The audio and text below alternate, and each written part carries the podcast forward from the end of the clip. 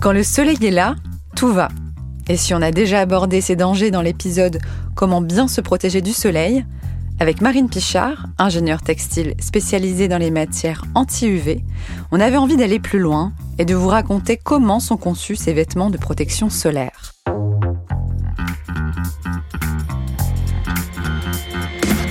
Vous avez une question? On a la réponse. Vous écoutez Conseil Sport, le podcast bien-être, santé, nutrition de Decathlon.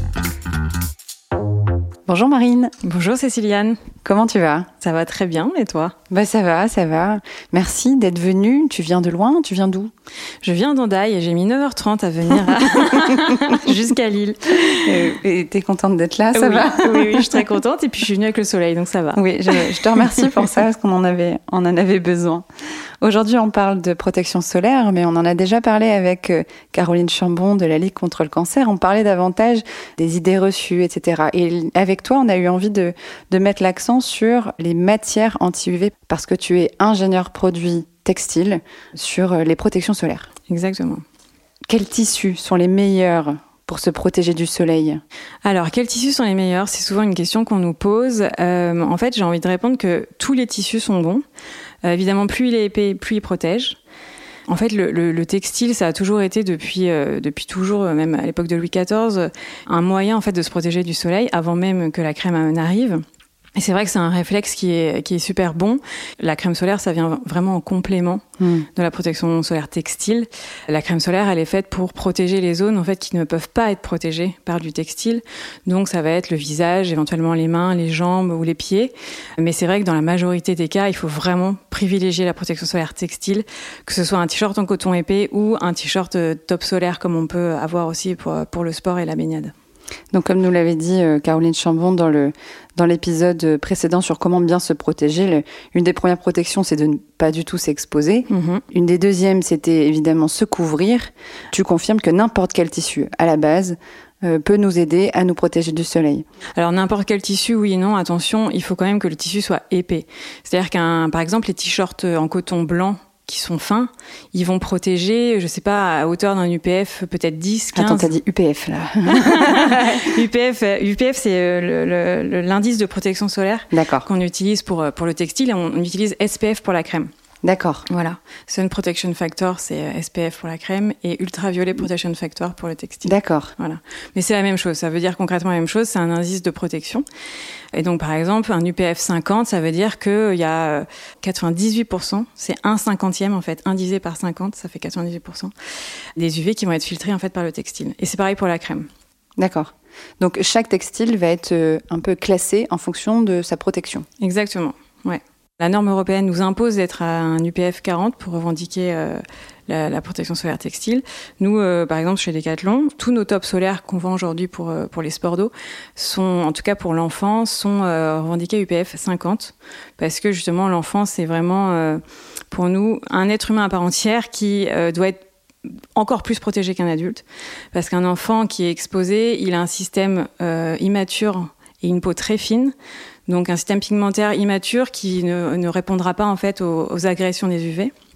Et donc c'est pour ça que c'est hyper important de les protéger et même de ne pas du tout les exposer si c'est possible avant trois ans. Et en tout cas après trois ans vraiment de leur mettre des tops solaires, c'est vraiment indispensable. Qu'est-ce qu'on appelle alors euh, matière anti-UV Une matière anti-UV, c'est une matière euh, donc euh, qu'on revendique avec une norme européenne anti-UV, donc qui sont testées en laboratoire et euh, qui ont été testées avec une machine spécifique qui s'appelle un spectrophotomètre, comme quoi les UV sont bien bloqués en fait à l'entrée du textile. Il y a tout un tas de normes qui, doivent être passées. Et par exemple donc pour la norme européenne dont on parlait, il faut que le, les UV donc soient à 40, ça veut dire que donc on a à peu près 95% cette fois et pas 98 puisque c'est 50 euh, des UV qui sont bloqués. Donc il y a plein de, de, de, textiles qui ne revendiquent pas l'UPF, mais qui vont en fait protéger également du, du soleil. Par contre, euh, encore une fois, un t-shirt en coton blanc, surtout le blanc, euh, qui va être transparent à l'eau, lui va très peu protéger, euh, protéger le, la, la, personne. Un t-shirt en coton noir épais, lui va par exemple protéger parfois au-delà même d'un UPF 50. Ah oui. Et les tops solaires textiles qu'on peut vendre en magasin, par exemple pour le sport, eux, ils sont même bien au-delà souvent des UPF 50 50, ça peut être même des UPF 300, 500 parfois. Euh, mais en plus de ça, ils sont aussi pensés pour le sport, c'est-à-dire qu'en plus d'un avantage produit qui va être la protection solaire, ils vont avoir un deuxième avantage produit qui va être le séchage rapide, par exemple, ce qui va euh, permettre aux enfants de ne pas avoir froid entre, entre deux sessions de baignade ou de ne pas avoir à remettre un t-shirt euh, mouillé et donc de pas être protégé parce qu'ils veulent souvent pas se rhabiller avec des vêtements humides. Donc, euh, donc voilà, c'est vraiment pour ça que, en tout cas, ces, ces produits-là sont conçus pour le sport euh, chez Decathlon. La matière qu'on utilise, mhm. le, tissu qu'on utilise, tu as mhm. parlé de coton. Mhm. Est-ce qu'il y a autre chose que du coton dans les matières anti-UV Oui, alors en effet, le, coton, c'est vraiment des t-shirts basiques du quotidien. Nous, dans les, les t-shirts faits pour le sport en lycra, c'est souvent un mélange de polyamide ou de polyester et d'élastane. Euh, et en fait, ce sont des matières qui sont en plus traitées pour être anti-UV, qui permet en fait de refléter davantage et de bloquer davantage les UV pour ne pas qu'ils rentrent euh, en fait dans la peau. Ok, donc ça agit comme un écran, ça réfléchit les UV à l'extérieur. Exactement. Voilà. On, a un bouclier, bouclier Exactement, c'est ça. Il paraît qu'il existe d'ailleurs plusieurs UV. En effet, il existe plusieurs UV. Alors les plus connus, c'est les UVA et les UVB. On a même dans l'absolu des UVC, mais qui sont arrêtés par la couche d'ozone, et heureusement parce que sinon on serait tous morts de cancer depuis belle lurette. mais les UVA et les UVB, alors UVA ça correspond à 95% des rayons qu'on reçoit. D'accord. Et les UVB 5%, ils sont souvent arrêtés par, le, par les nuages, les UVB. Mais par contre, c'est eux qui sont responsables par exemple du coup de soleil. Ok, donc il y a des UV euh, où la, peau finalement euh, euh, le, reçoit bien et des UV où méchants. Dans tous les cas, dans tous les cas, les deux types d'UV sont ah, mauvais. Ok. en fait, c'est une longueur d'onde différente. Les UVA, ils vont rentrer plus profondément dans le dans le derme et donc dans l'épiderme. Ils vont souvent faire plus de dégâts profonds donc des, des, changements cellulaires qui peuvent être bah, du grain de beauté ou des cancers, etc. Alors que l'UVB, ça va plutôt atteindre le derme, donc la partie superficielle de la hmm. peau. Et donc, c'est là que peuvent apparaître les coups de soleil ou euh, les démangeaisons euh, du au soleil. Ouais, là, ça se voit, ça se voit directement. Ça se, voit, mais justement, c'est pour ça, les, gens parfois euh, qui nous disent, moi ça va, j'ai pas pris de coups de soleil, tout va bien.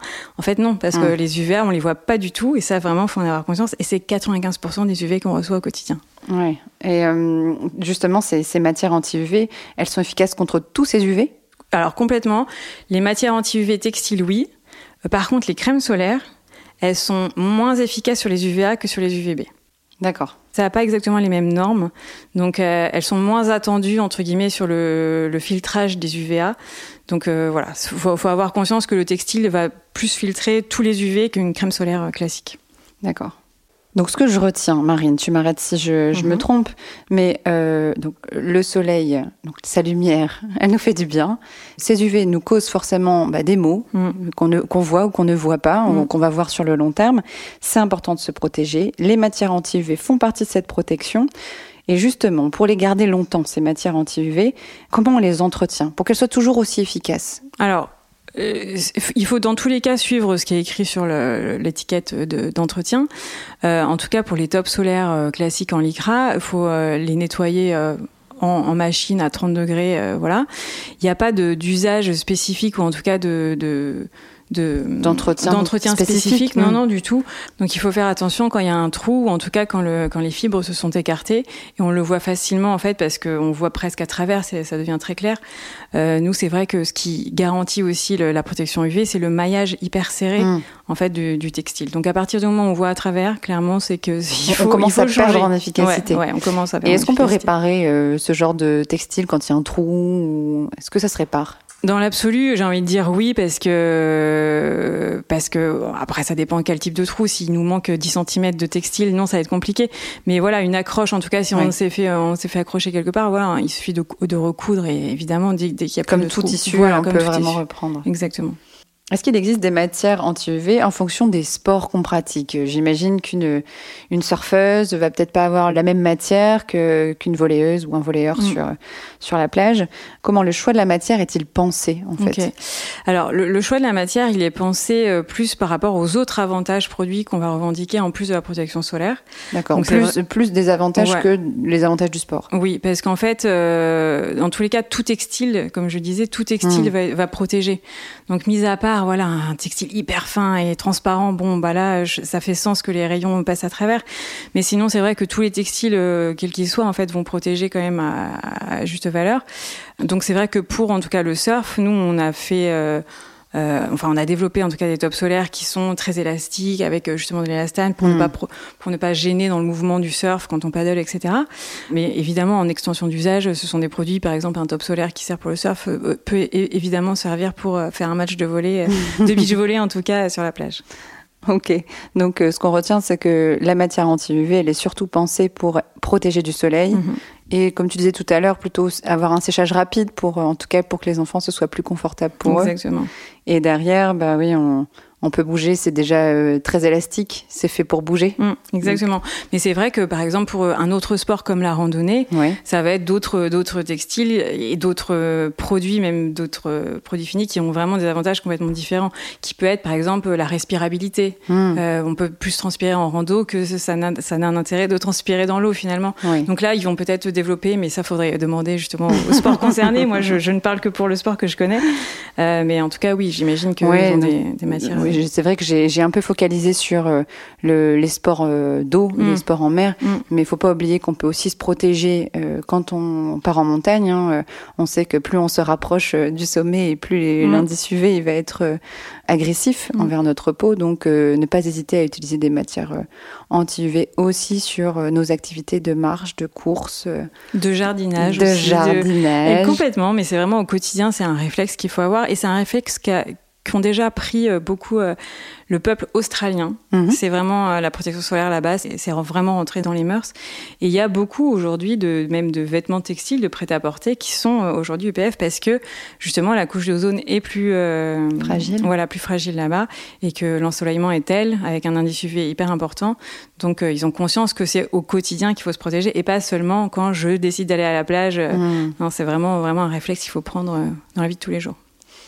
Merci Marie. De rien, merci à toi. Passe euh, de bons séjours ensoleillés.